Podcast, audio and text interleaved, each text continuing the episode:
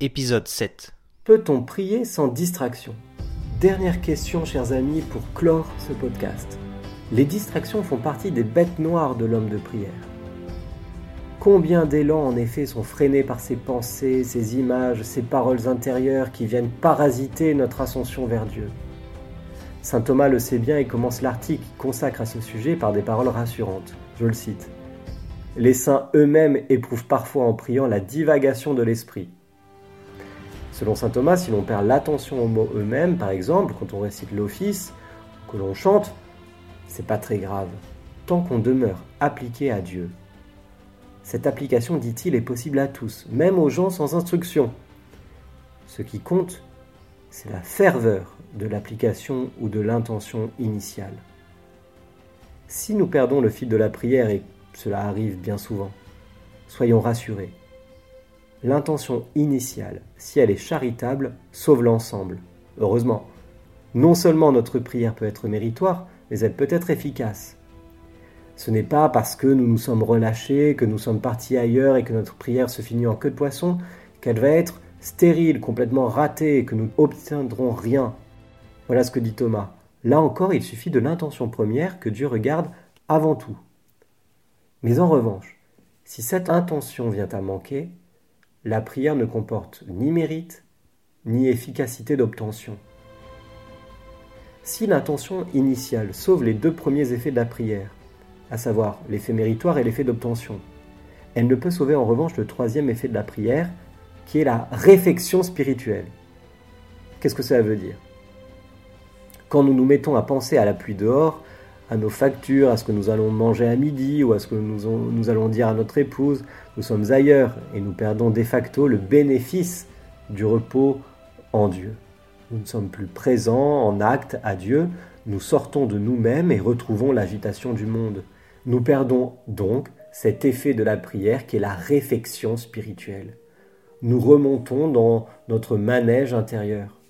Mais comme je vous l'ai dit, tout cependant n'est pas perdu.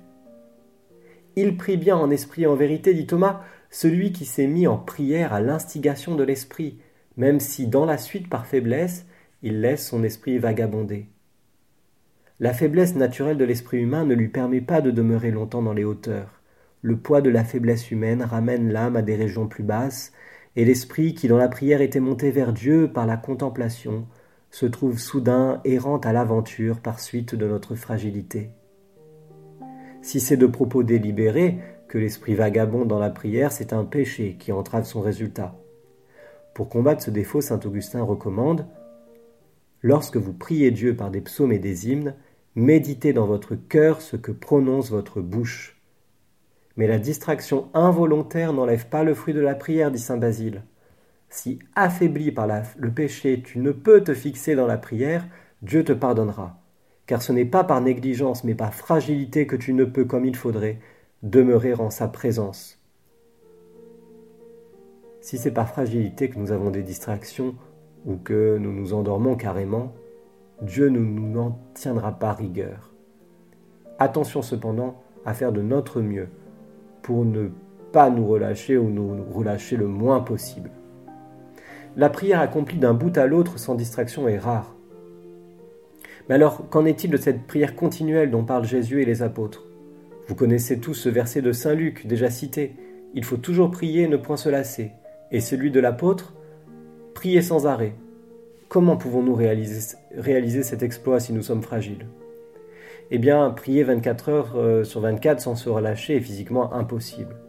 De toute façon, il ne s'agit pas de chercher à battre des records de durée comme quelqu'un qui ferait des records euh, d'apnée ou d'endurance. J'ai tenu une heure, deux heures sans m'arrêter, j'ai fait une fois une performance à trois heures.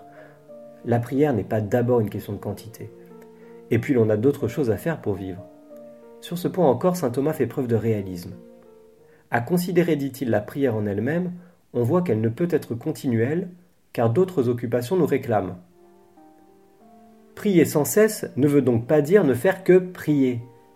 Saint Thomas a la sagesse de nous dire que ça sert à rien de prier trop longtemps, parfois. Il convient, dit-il, que la prière dure aussi longtemps qu'il est utile pour entretenir la ferveur du désir. Lorsqu'elle dépasse cette mesure au point de ne se pouvoir prolonger sans dégoût, il ne faut pas s'y étendre davantage. Il faut donc bien proportionner le temps de prière, ni trop, ni trop peu. Et c'est souvent le deuxième danger qui nous menace. La prière, c'est comme les repas, il ne faut pas les faire durer, il ne faut pas éterniser les plats principaux, il ne faut pas en rajouter, mais attention, hein. il ne faut pas non plus n'en rester qu'à l'apéritif. Les micro-prières ne nourrissent pas un homme. Assez vite, on s'en lasse. Et puis, il faut s'adapter au moment. Il y a des élans de l'Esprit Saint qu'il ne faut pas couper. C'est vrai au plan personnel, mais aussi communautaire. Cette règle de conduite exige que dans la prière individuelle, on tienne compte, dit Thomas, de l'élan intérieur de la personne qui prie, dans la prière commune de la dévotion du peuple. Ce qui est certain, c'est que la prière en elle-même ne peut être continuelle. Mais pourquoi donc Jésus a dit qu'elle devait l'être? Saint Thomas répond de la façon suivante. La prière en tant que telle doit céder la place à d'autres occupations. Mais ce qui l'a causé, c'est-à-dire le désir de charité, lui, peut perdurer. La vertu qui nous pousse à prier peut demeurer en tout ce que nous faisons. Ce qui compte donc, c'est de ne pas couper le moteur, de vivre nos journées dans la continuité de notre prière du matin, par exemple. La prière est ce désir de Dieu qui nous tient tout le temps en éveil et nous fait rapporter les choses à lui, qui nous fait vivre les choses pour lui.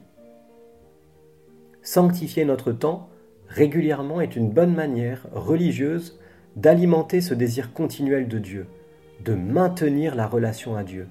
C'est comme si l'on venait à la station-service et remplir à nouveau le réservoir en faisant des petits pleins de prières.